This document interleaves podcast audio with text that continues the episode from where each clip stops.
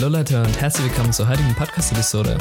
Und ja, heute gibt es ein ganz spannendes Thema für ja, alle jungen Zuhörer hier und vor allem auch für Eltern. Und heute geht es darum, wann ich denn meine erste Sparreise unternehmen sollte oder wann es, sagen wir so, empfehlenswert ist, das zu machen. Und ja, das ist vor allem auch für vielleicht Eltern hier interessant, die hier zuhören. Ähm, ja, die vielleicht am überlegen sind, mit den Kindern mal drüber zu sprechen.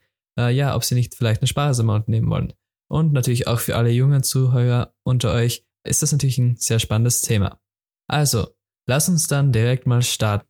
Vielleicht fragst du dich, ja, ab wann ist es denn eigentlich möglich, eine Sparreise zu unternehmen? Und ja, man muss ganz ehrlich sagen, du wirst vielleicht erstaunt sein, aber es ist tatsächlich schon möglich, äh, bei einigen Agenturen, ja, Sparreisen schon tatsächlich ab sieben Jahren zu unternehmen, was wirklich sehr jung ist. Und natürlich können jetzt, ja, Siebenjährige nicht einfach alleine um die Welt reisen. Das ist ganz klar. Ähm, bei diesem Programm gibt es dann spezielle Programme für Schüler oder für, für Kinder, sagen wir so, ähm, bei denen wirklich alles organisiert ist. Das heißt, ja, das ist dann wirklich ein komplett organisiertes Programm. Die Kinder werden natürlich dann auch durchgehend betreut und bietet aber trotzdem eine sehr, sehr coole Möglichkeit, schon in wirklich so jungen Alter, ja, eine Sprache zu lernen und wirklich so tief schon in diese Sprache reinzukommen, ja, in dieses Experience reinzukommen. Was finde ich meiner Meinung nach sehr cool ist und wenn man einfach sagt als Elternteil, ja, ich möchte meinen, meinen Kindern was Gutes tun, ähm, dann ist das bestimmt einer der besten Möglichkeiten, denn eine Sprache ist für das ganze Leben lang. Und umso früher ich das lerne, umso leichter lerne ich das auch. Und ja, umso besser werde ich die Sprache dann auch später sprechen können. Das heißt, es ist tatsächlich schon möglich, ab sieben Jahren eine Sprache zu machen, was mich auch wirklich sehr erstaunt hat. Und ja, man kann das sozusagen unterteilen in zwei Kategorien. Es gibt einmal eben diese Sprachreisen für, für Kinder und Jugendliche, dass man sagt, so vom Alter von sieben bis 17 Jahren ähm, wo wirklich alles, alles organisiert ist. Das heißt, du hast den Flug organisiert, du kommst dort an, du wirst dort abgeholt, du hast wirklich eine komplette Betreuung, du hast wirklich ein komplettes Programm. Das heißt, du gehst in die Schule, am Nachmittag hast du dann zum Beispiel ein Programm, du schaust dir mal ein Museum an, du gehst mal ja zusammen auf den Strand, du gehst zu einer Veranstaltung oder so. Ja, das ist wirklich sehr alles organisiert und wirklich eine super Möglichkeit. Vor allem für wirklich junge Leute und ja auch für Kinder natürlich. Und dann gibt es auch die Möglichkeit, dass man ja sozusagen als Elternteil auch mitkommen kann und ja auch als Elternteil dieser Sprachreise teilnehmen kann. Und ja, das wäre es ja, zu dieser Art. Und dann gibt es natürlich ja normale Sprachreisen, die man bei den meisten Agenturen ab 16 Jahren unternehmen kann.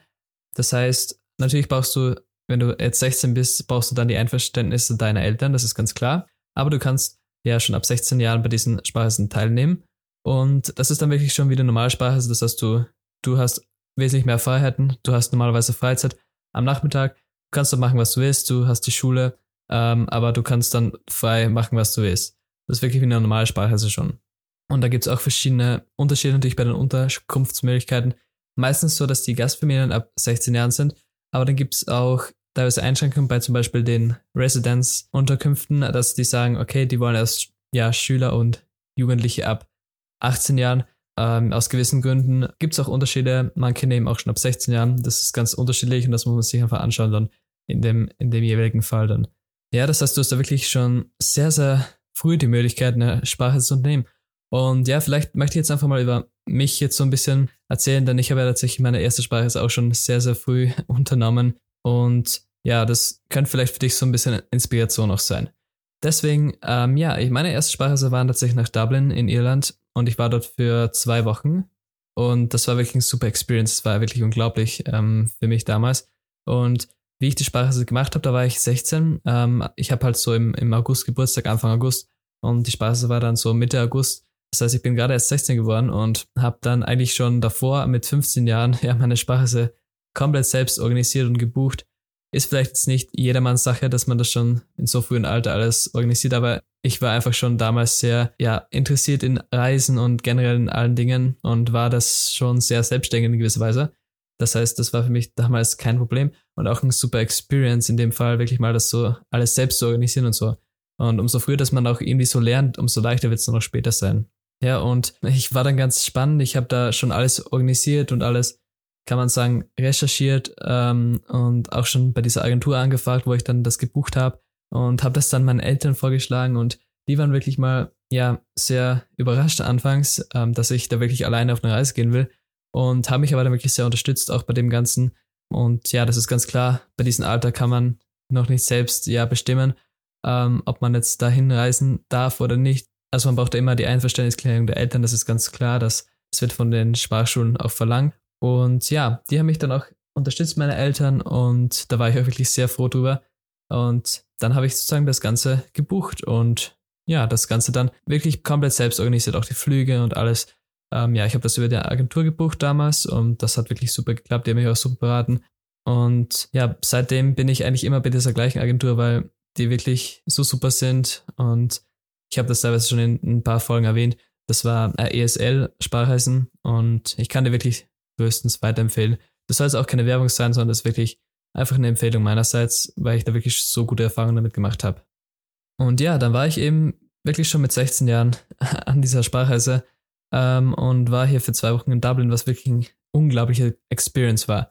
Einfach auch in Sachen von Persönlichkeitsentwicklung, in Sachen von, ja, zu lernen, alleine zu leben, so in der Art. Ich war dort mal der Gast für mir, das ist wirklich meiner Meinung nach einer der besten Möglichkeiten, wenn man jetzt seine erste Sprachreise macht, ähm, ja, einfach dort reinzukommen. Man hat immer einen Ansprechpartner, wenn irgendwas ist und das ist auch wirklich sehr, sehr cool und man kann auch gleichzeitig, ja, die Sprache so ein bisschen praktizieren mit denen, so ein bisschen sprechen und ja, das war einfach mega cool damals.